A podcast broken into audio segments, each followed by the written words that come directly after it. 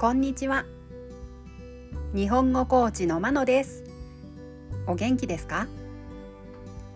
このポッドキャストでは日本語のいろいろな表現を紹介します。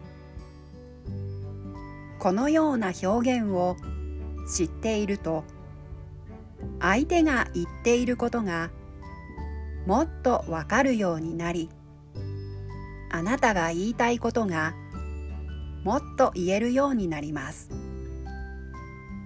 今週は文をつなげる言葉。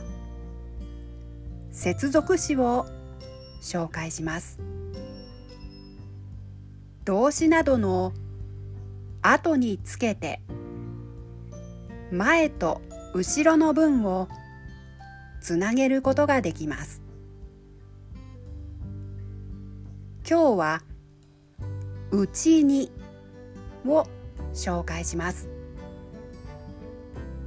例文を聞いてどんな時に使うかを確かめてください。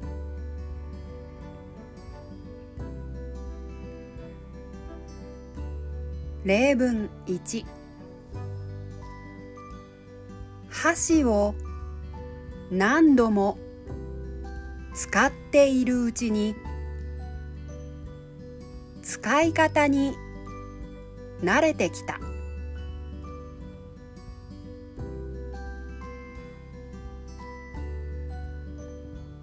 例文2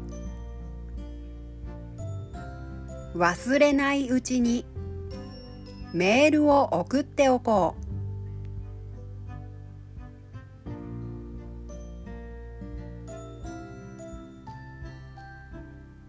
例文3スープは温かいうちに召し上がってください。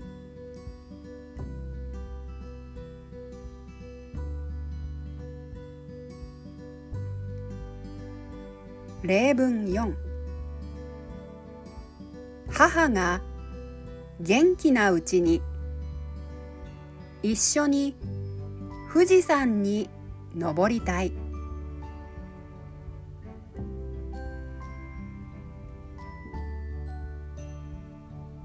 例文5静かな朝のうちに散歩してきます。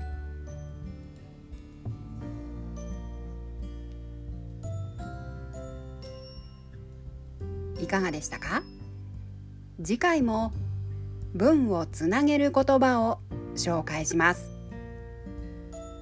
では今日はこの辺でさようなら。